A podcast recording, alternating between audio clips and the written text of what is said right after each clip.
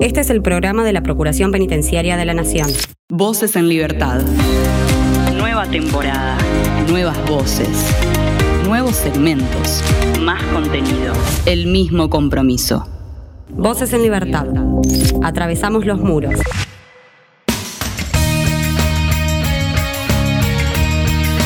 Comenzamos un nuevo episodio de Voces en Libertad del programa de la Procuración Penitenciaria de la Nación. En esta oportunidad vamos a hablar de las elecciones, ¿sí? De el voto de los privados de su libertad condenados. Hablaremos de esto con el doctor Ariel Cejas Meliare, procurador penitenciario adjunto interino. También charlaremos sobre la organización Atrapamuros. ¿Sabes de qué se trata? Es un taller que hace algo muy interesante, te lo vamos a contar en un ratito. Y por último, hablaremos de un Congreso Internacional de Mediación Policial en el que participó la Procuración Penitenciaria de la Nación presentando también el programa Marcos de Paz. Tomás Rodríguez Ortega se encuentra en la edición, el equipo de Relaciones Institucionales con colaboración de prensa está en la producción, Florencia Sosa, Damián Fernández, esto es Voces en Libertad. Denuncia SAL 0800 333 9736. Hacé valer tus derechos.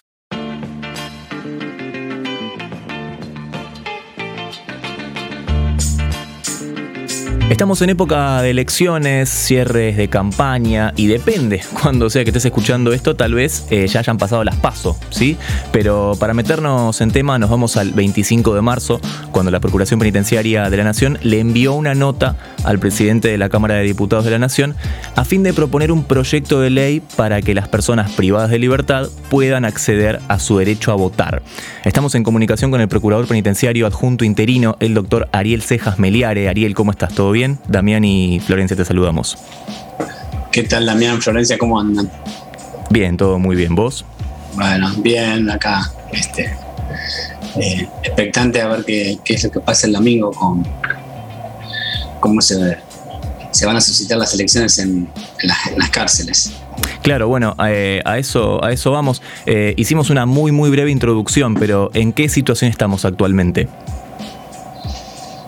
Eh, lamentablemente la situación no avanzó a lo que fue la, la, la, última elección, en el sentido de que solo se encuentran habilitados los procesados, como, como, ya lo hemos charlado acá muchas veces. Eh, la Procuración Penitenciaria trabajó junto con otros organismos eh, muy fuertemente para que, modificar este el artículo tercero del Código Electoral para que los procesados puedan votar, ¿no? Una cuestión muy lógica, hasta simple de, este, estar procesado, este, el principio de inocencia, no, se podía entender cómo, cómo estaba esa previsión para votar. Claro. Eh, bueno, eh, por suerte eso salió, es un decreto donde se le permitió a todos los procesados votar y es así que ya hace eh, muchos años que en las cárceles federales este, los procesados están habilitados para votar.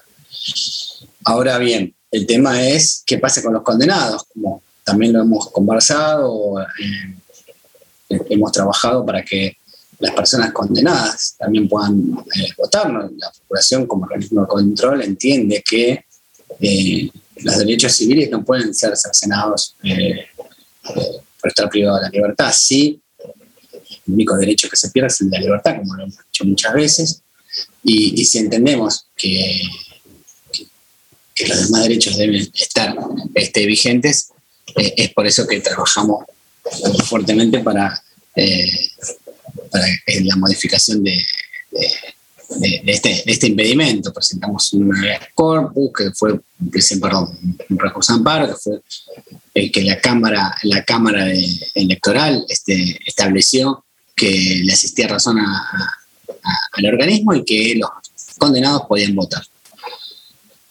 Eh, pero este, intimaba al Poder Legislativo a realizar una ley en concordancia con esa resolución. la ley no se, no, se, no, se presentó, la Procuración lo hizo en el año 2018, para el Estado parlamentario, y nuevamente este año, en el mes de marzo, nos hemos, present hemos presentado, hemos mandado al presidente de la Cámara eh, eh, un, proyecto de, de, ley para que los condenados puedan, puedan votar en estas elecciones. Ariel, aproximadamente cuántas personas pueden votar eh, en las cárceles federales, bueno, y, cuántas todavía no, tienen acceso a, sufragar. Sí, eh, actualmente el 60% eh, de, los procesados, que, de la cantidad de, procesados que hay en, las cárceles federales es el 60%. Ellos están, están habilitados para, para poder votar. Estamos hablando aproximadamente de 6.000 personas, ¿no? eh, 6.500. El resto eh, no, no, no, no está habilitado todavía. Bien, eh, y Ariel, ¿cómo, eh, ¿cómo se lleva a cabo una jornada de votación dentro de las cárceles? Sí, claro, bueno, es la pregunta que, este, que, todo el mundo se hace. La verdad que es, es tan simple y es, digamos, es tan, tan democrática. Yo lo decía el otro día en otra radio, decía que eh, eh, el, lugar donde mayor este, eh, donde menos este, se producen este, robo de boletas, este, fraude, este, todo tipo de, artimañas que, que pasan en todas las, en todas las elecciones. Este, bueno, en el único lugar donde eso no ocurre, el lugar más transparente es en la cárcel, porque son boletas únicas, eh, y cada, cada, y no hace falta estar detenido en la provincia en donde naciste o donde figura tu, DNI. ¿Se entiende? Vos podés estar justamente eso, eso te quería consultar también, ¿no? ¿Qué pasa con las personas que purgan la pena lejos de su domicilio? Porque hay cuantiosos casos. Exactamente. Pero sin ir más lejos, en, en, Devoto hay, hay personas que está acá nomás, que la cárcel más cerca que tenemos, este, hay detenidos de, distintas provincias, en Marcos Paz, en Ezeiza, eh, en, todas las provincias eh, y en todas las cárceles federales hay detenidos oriundos de, de otras provincias. Pero lo que, eh, el, lo que el padrón envía a cada, a cada unidad es justamente es el lugar de nacimiento, digamos, el, cuál es la jurisdicción que le corresponde para votar. Entonces, este, el, presidente de mesa votar una persona que es, por ejemplo, oriunda de, la, provincia de Misiones, le da la boleta única de Misiones, donde este, en la boleta única de Misiones consta de todos los candidatos y este, de todos los, este, de todas las las líneas internas de, por ejemplo, de las pasos que, se estaría votando, ¿se entiende? Eh, por cada partido. Eh, la persona va al cuarto oscuro, marca con una cruz este, cuál es la, lista que quiere votar, cierra, cierra la, boleta y le pone, la pone en la urna. Digamos, es sumamente transparente, no hay posibilidades de ningún tipo de faltante de boletas, este, ni, mucho menos, ¿no? que, es una de las cuestiones que, son más necesarias para transparentar eh, realmente eh, democráticamente este, el sufragio en la Argentina. Claro, claro, claro. Eh, habría que, tomar ejemplos y hacerlo afuera también, ¿no? O sea, que acá también. y la verdad que terminaríamos con muchos problemas. Yo me preguntaría por qué no se implementa, ¿no? Este, ¿Qué intereses se está tocando que no se implementa algo tan tan transparente y tan fácil de, implementar y además mucho menos costoso. Tenés que dejar de imprimir boletas, claro. Eh, y miles y miles de boletas. Este, es solamente es una boleta única donde vos este, marcas eh, eh, cuáles cuáles los candidatos o candidatas que vos querés votar y suficiente. no, no, no, merece, me parece, el, más mínimo este, análisis. Me parece que ahí se tocan otros intereses que por algo no se, no sé, todavía no están en funciones. Claro. Ariel, volviendo un poco a este eh, proyecto de ley, ¿no? A esta propuesta, no es la primera vez, ¿no? Que, sucede esto, ¿verdad? No, no, no, no, no. Hace casi 10 años que, se están haciendo eh, elecciones en, todas las cárceles federales. Eh, por lo menos, como decíamos anteriormente, para todos los procesados, ¿no? así que es algo que ya, y cada vez hay más, había, hay más este, eh, cantidad de votantes. Eh, esto quiere decir que hay un interés también, de, cierto interés también de, población penal para, elegir su candidato. Lo que tenemos que trabajar es para que realmente que esos, esos derechos alcancen a todos, ¿no? Eh, a todos los detenidos y a todas las detenidas sean procesados o condenados.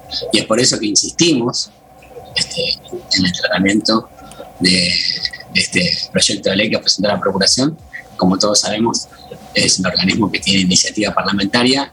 De hecho, haya ha presentado varios eh, eh, proyectos, entre ellos el más conocido es el de arresto domiciliario, donde fue sancionado y es un proyecto de la penitenciaria. Así que eh, entendemos que, y, creo que hay este, distintos este, legisladores, que han presentado proyectos parecidos. Eh, tengo entendido, por ejemplo, que hay uno de la Carla Carrizo, con lo cual me parece que hasta se podrían este, unificar y, tratar ambos proyectos. Eh, hay interés también de ciertos, de, ciertos este, bloques de, poder trabajar en, estos proyectos. Así que esperemos que para la próxima elección eh, tengamos ya una, ley aprobada para que todos los puedan votar en la Argentina. Esperemos, esperemos, Ariel, perfecto. Eh, bueno, bien, te mandamos un, abrazo eh, clarísimo, clarísimo todo con lo que tiene que ver con, con estas elecciones entonces, a la espera de, de qué sucederá.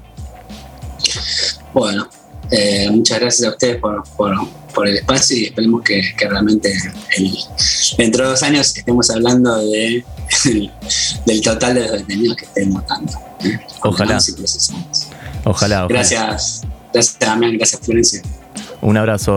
Ariel Cejas Meliare es el que hablaba, procurador penitenciario adjunto interino, charlando un poco sobre las elecciones, sobre esta época de votación que estamos atravesando.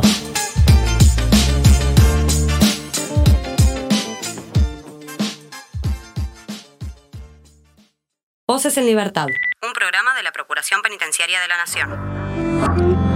Parte del último disco de Duki, Desde el fin del mundo. Junto a Visa Rap lo que hacen es Malbec.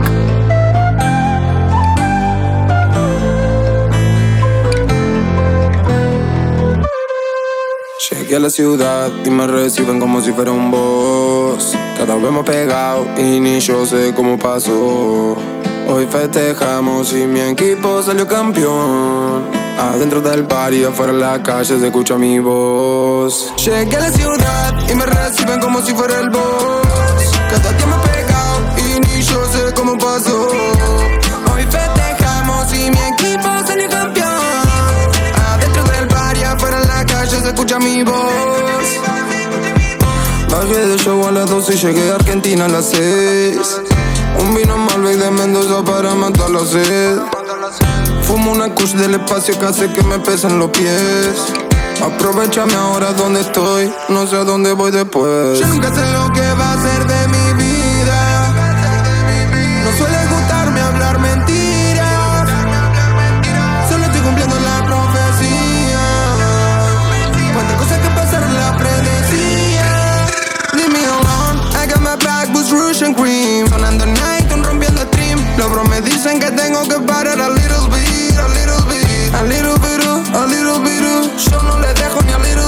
Famoso el tiro, Robert De Niro, dólar en un giro from Miami Beach. Ropa nueva pa' mi pana y la mitad me la regalan. Ah, haciendo escala por darle y parece que en los pies tengo alas. Ah, no volé el fin de semana, estaba con acá la reunión la la fama. Llegué a la ciudad y me reciben como si fuera un boss. Cada vez más pegado y ni yo sé cómo pasó. Hoy festejamos y mi equipo salió campeón.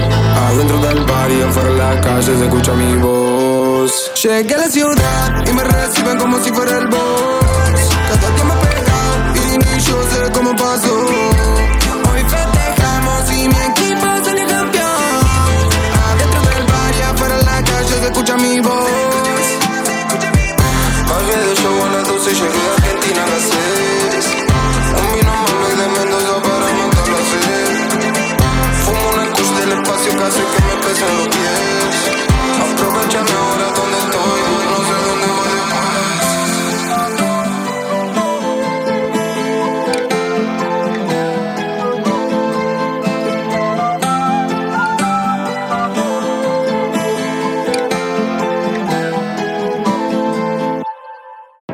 Estás escuchando Voces en Libertad. Voces en Libertad. Atravesamos los muros. Voces en Libertad.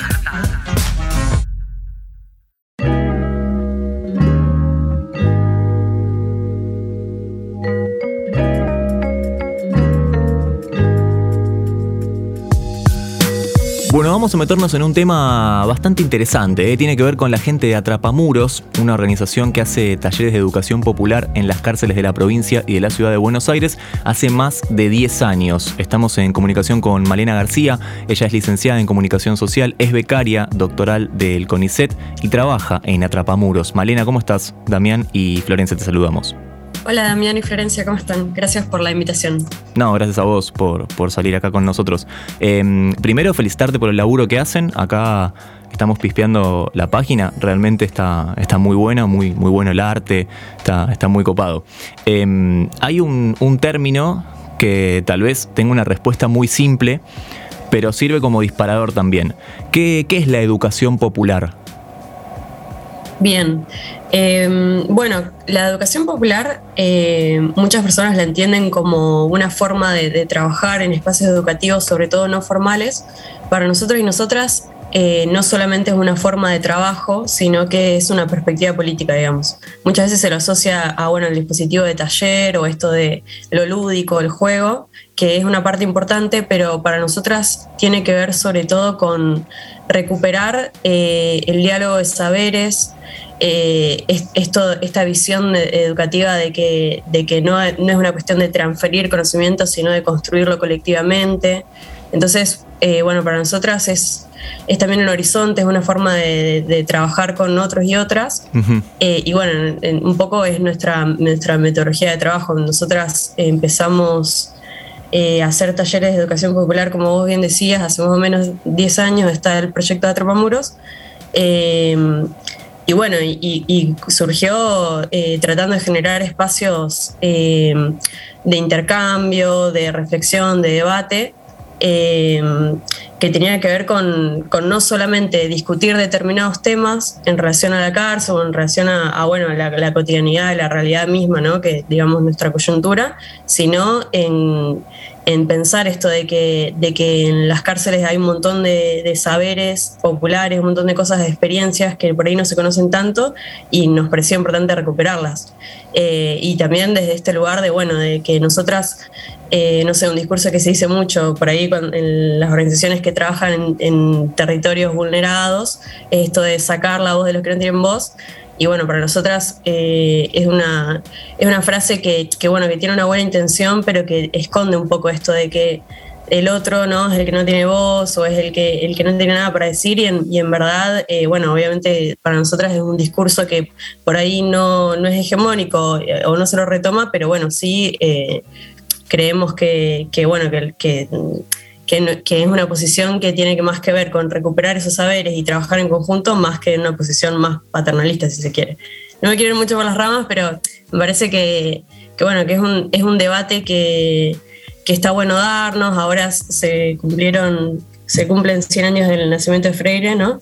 Y bueno, y, y, es un buen momento para reflexionar sobre también cómo construimos las organizaciones sociales en, en los territorios y, y digamos, de qué manera nos vinculamos con, con, esos territorios también.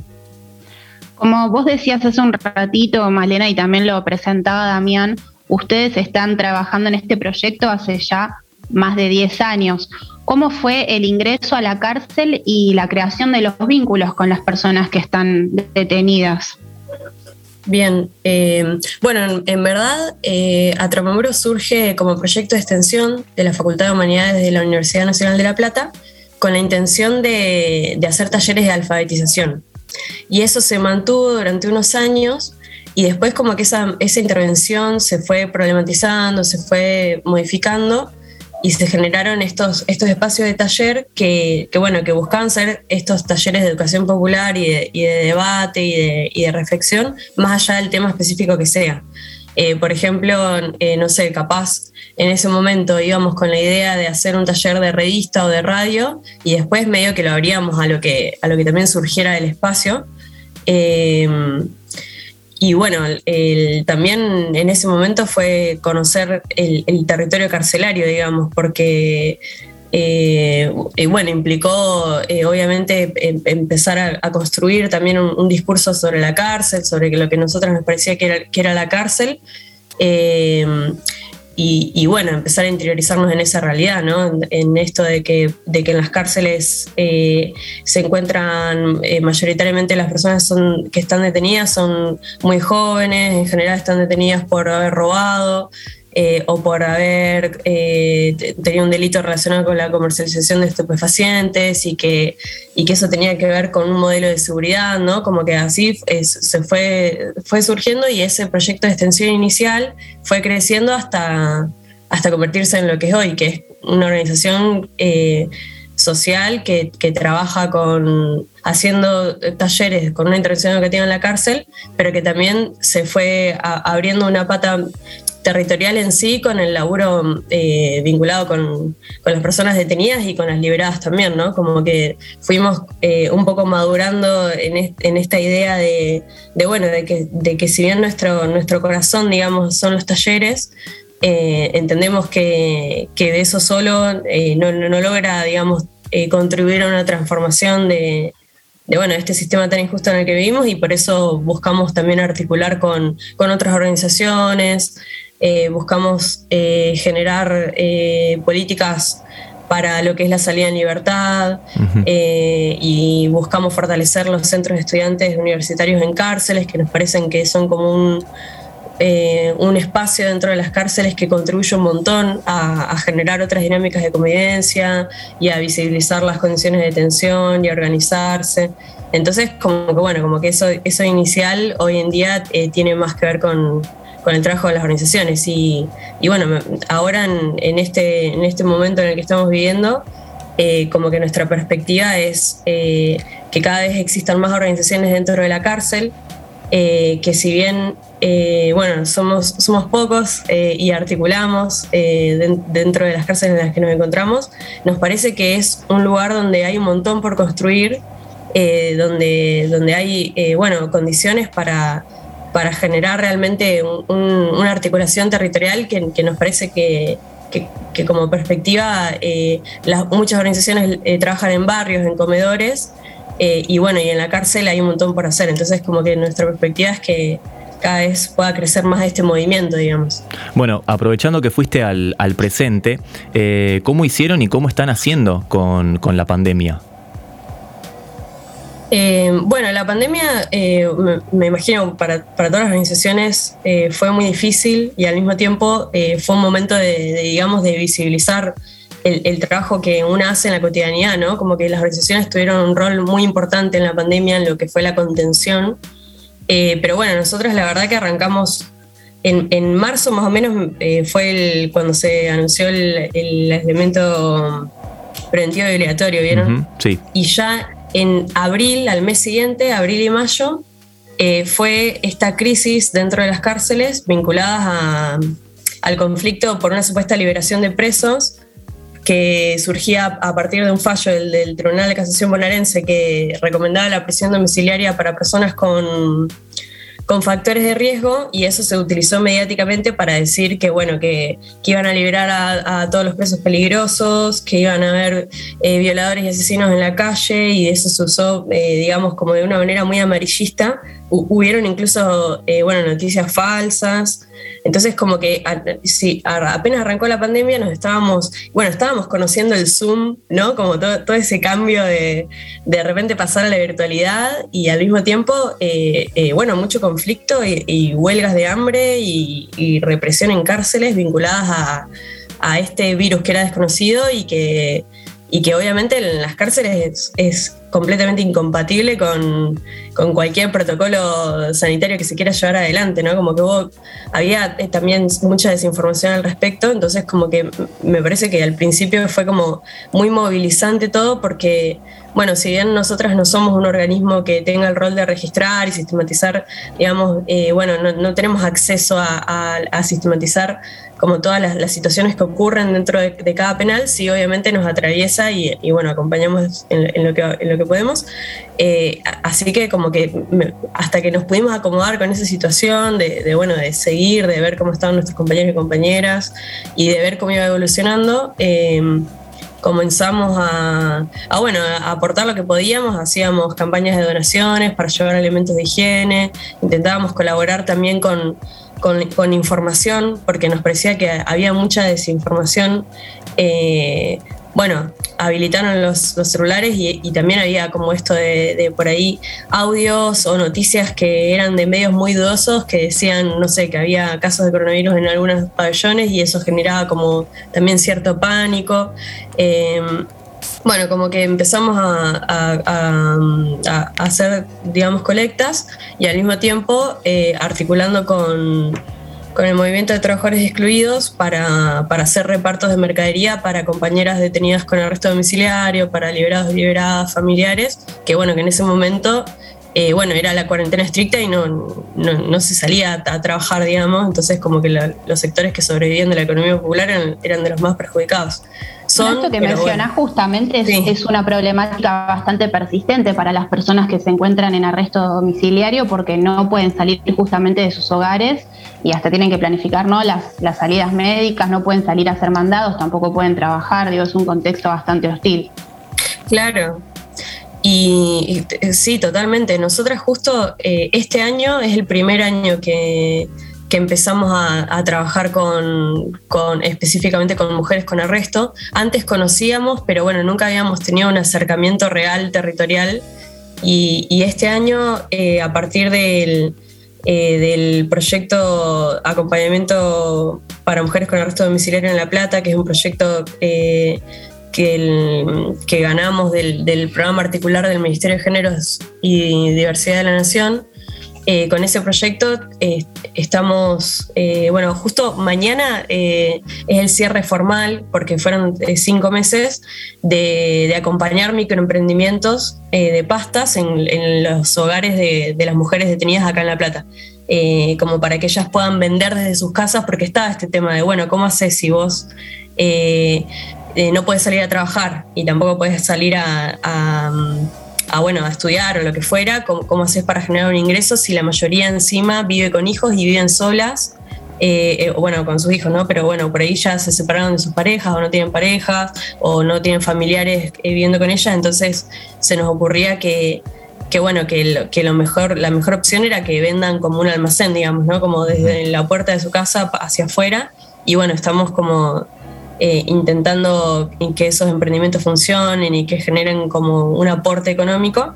Eh, pero bueno, ahora por suerte la, situación eh, epidemiológica viene mejorando y, bueno, y nos permite como por ejemplo volver a hacer talleres presenciales, que, que, la idea es este mes volver a la cárcel presencialmente con protocolo obvio, pero, pero bueno, como que durante la pandemia estuvimos haciéndolo virtual y si bien eh, nos permitió, eh, por ejemplo, eh, fue la primera vez que tuvimos talleres con, chicos y chicas de diferentes unidades, ¿no? Algo que antes capaz hubiera sido mucho más difícil de coordinar, de que puedan salir y encontrarnos en un lugar. Y ese intercambio estuvo buenísimo. Aunque obviamente es difícil el tema de la conexión en la cárcel porque por ahí no, se cuenta con, internet o, capaz que no todos tienen un celular.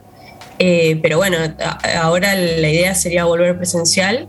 Y bueno, y después eh, toda esta experiencia de lo que fue militar en cárceles en pandemia, estamos preparando, eh, bueno, hay un montón de material para leer que, seguramente conozcan, pero en, en, particular nosotros y nosotras estamos sistematizando esta experiencia para publicarla en diciembre en la revista que hacemos todos los años, digamos, y que la idea es que este año trate sobre, sobre cómo la pandemia impactó en las cárceles Así que bueno, cuando. La pueden encontrar en la página web, ¿verdad? Claro, sí, cuando esté, eh, la idea es difundirla en, en atropocuros.com. Eh, y bueno, desde, ya les dejamos la invitación falta, pero, pero bueno, esperamos que sea también un aporte para, reflexionar y también para rescatar algunas experiencias que, fueron positivas y que, y que, y que bueno, que, que reflejan las redes también solidarias entre, entre distintas cárceles que hubo, que, son como experiencias que vale la pena recuperar también. Perfecto. Te, bueno, te agradecemos mucho la comunicación y te felicitamos una vez más por, por el laburo que hacen y recomendamos entrar a la, a la página atrapamuros.com. Te mandamos un abrazo, Malena. Muchas gracias. Bueno, muchas gracias. Pasaba Malena García hablando sobre Atrapamuros, esta, esta organización que hace talleres de educación popular en las cárceles de la provincia y de la ciudad de Buenos Aires hace más de 10 años.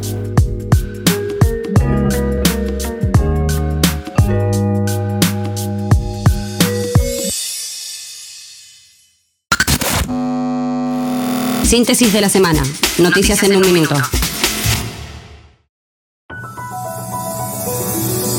Inspecciones en el noreste argentino. Miembros de la Delegación Centros No Penitenciarios de la Frontera Norte y de la Delegación NOA trabajaron de forma conjunta en el recorrido de distintos establecimientos de detención de tránsito de la región. Se solicitó el acceso al voto de las personas detenidas en centros transitorios. La Procuración Penitenciaria de la Nación solicitó garantizar el acceso y derecho al voto de las personas privadas de la libertad alojadas en la órbita de la Policía de la Ciudad de Buenos Aires, Policía Federal Argentina y Prefectura Naval Argentina. Se encuentra disponible el informe anual 2020 del Registro Nacional de Casos de Tortura y o Malos Tratos. A 11 años de la creación del Registro Nacional de Casos de Tortura y o Malos Tratos y 10 años de la publicación regular de informes anuales. De la cárcel al barrio. Cuida la bocha. Encuentra en el hockey una herramienta de transformación social especializada en neurociencias, aplicada al deporte y entrenadora de hockey sobre césped, Florencia Fernández Prato es co-creadora de Cuida la Bocha, una iniciativa que lleva el hockey a las cárceles de mujeres de la provincia de Buenos Aires y ofrece un espacio de intercambio y aprendizaje para la reinserción social. De ahí surgieron las Lobas, el primer equipo de hockey en contexto de encierro que salió a jugar en un club.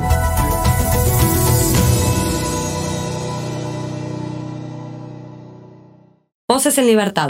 Un programa de la Procuración Penitenciaria de la Nación.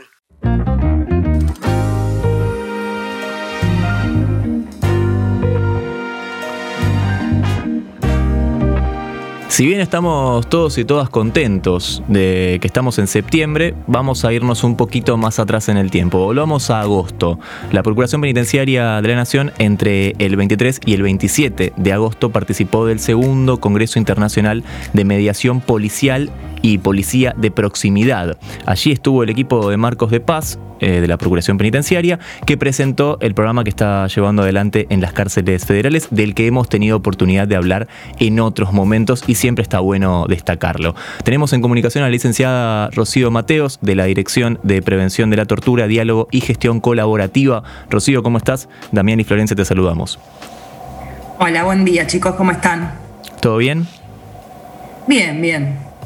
Bueno, Rocío, em, empecemos hablando, si te parece, de este, de este congreso. Em, ¿A quién estuvo dirigido? El congreso eh, es un congreso muy interesante porque es un, es un público nuevo para nosotros porque es un congreso dirigido a personal policial y también eh, a público general, ¿no? a todas aquellas personas que están interesadas de eh, conocer más sobre la mediación en estos ámbitos. ¿no? La verdad que eh, fue una oportunidad para nosotros participar porque eh, llegamos a esto, como yo te decía, a un público que desconocido, ¿no? en el sentido de que nosotros trabajamos permanentemente con agentes penitenciarios, pero no, no, tenemos tanta cercanía con el público policial, digamos, o con los policías. entonces fue por una experiencia nueva y recibimos muy buenas muy ¿cómo, te podría decir? Bueno, tuvimos muy buena recepción sobre la, experiencia, ¿no?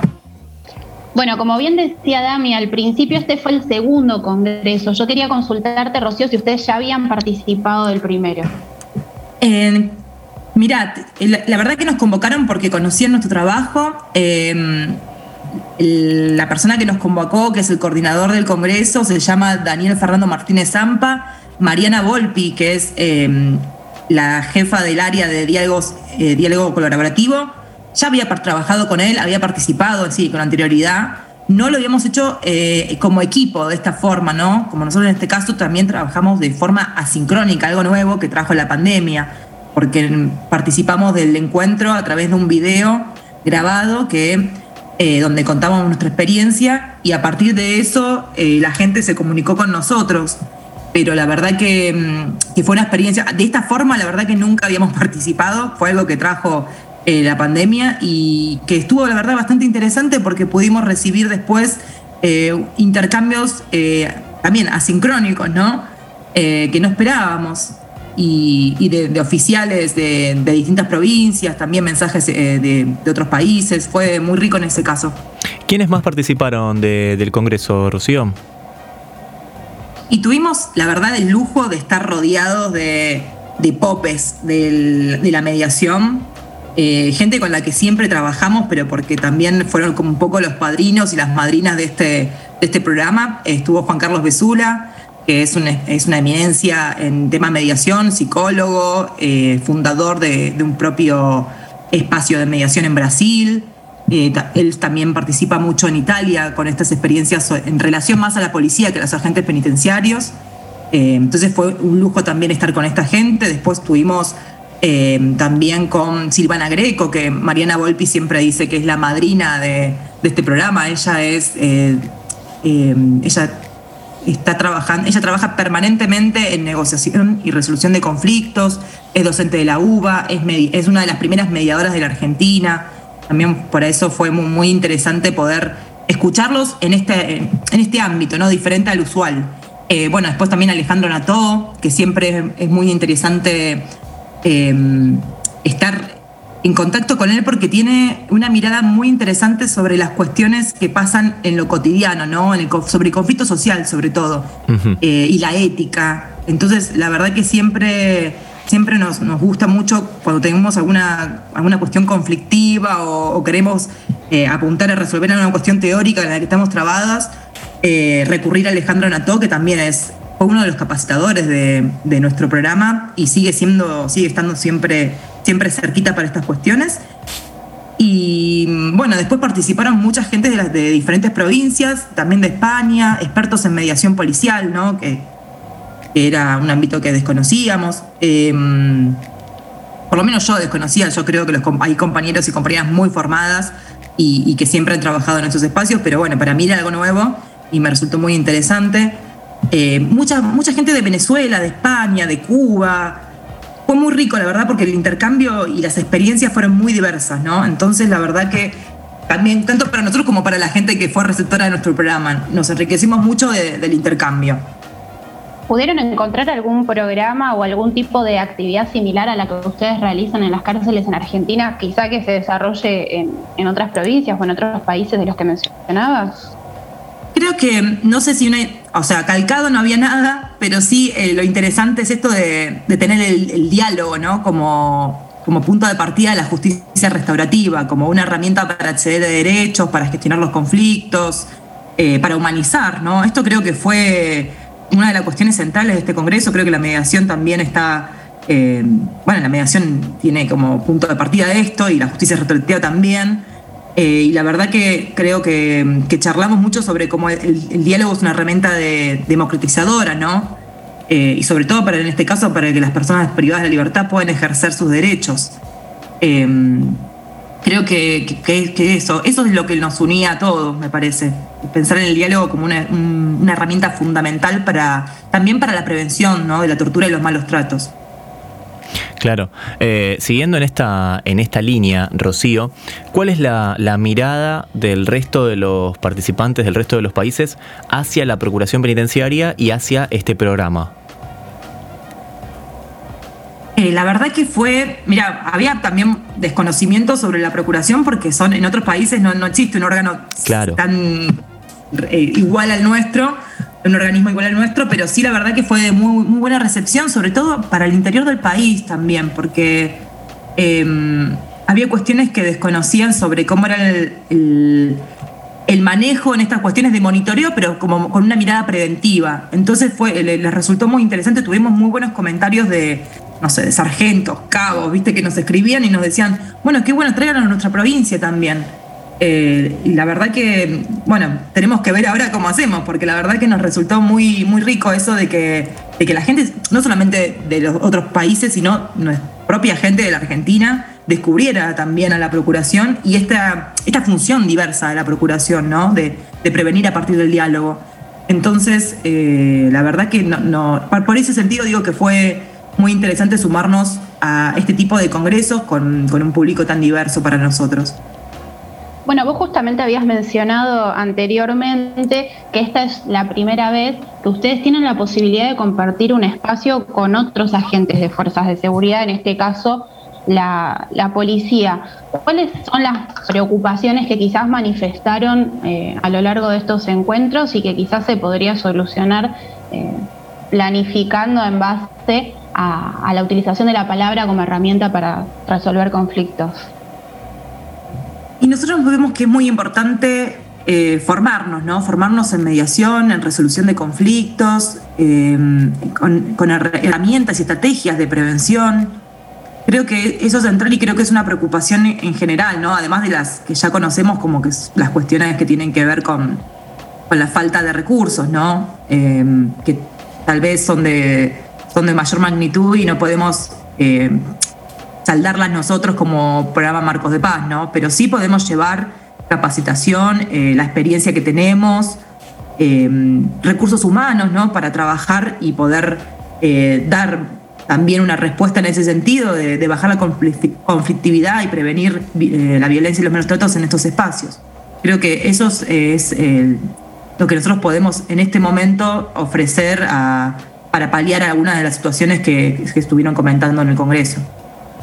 Excelente, Rocío. Em, te mandamos un abrazo y siempre, bueno, vamos a estar acá, por supuesto, para hablar de todo lo referido, todo lo que tenga que ver con Marcos de Paz y, etcétera. Aquí, aquí vamos a estar para, para darles espacio. Dale, bueno, muchísimas gracias a todos. Un abrazo, gracias, gracias a vos por, salir al aire. Eh, la que hablaba entonces es eh, Rocío Mateos, hablando un poco sobre este, este Congreso Internacional de Mediación del que participó la Procuración Penitenciaria de la Nación y el equipo Marcos de Paz.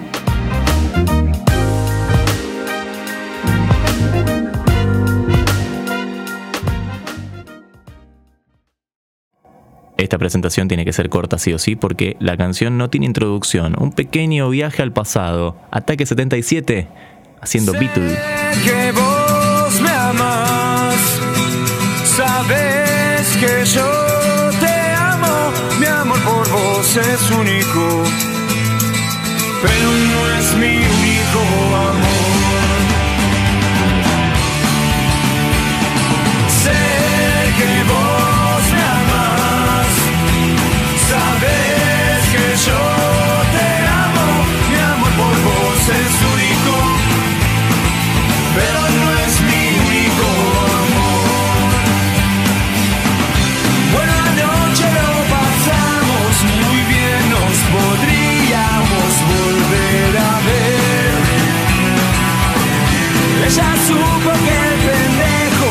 pasión for la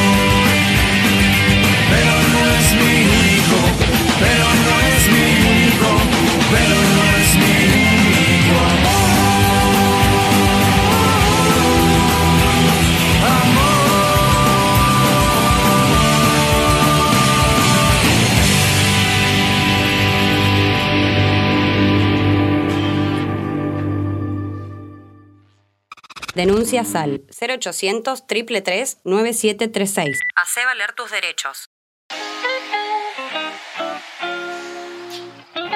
Y hasta acá llegamos con este episodio. Sabes que podés escuchar todos los programas anteriores en radio.ppn.gov.ar y también en nuestro canal de Spotify. ¿sí? Nos buscas como Radio PPN y no solamente escuchas eh, los programas y los bloques también por separado, sino otras cositas que ahí también vamos subiendo. Estuvo Tomás Rodríguez Ortega en la edición el equipo de relaciones institucionales con colaboración de prensa estuvo en la producción. Florencia Sosa, mi nombre es Damián Fernández y nos encontramos en el próximo Voces en Libertad. Chau.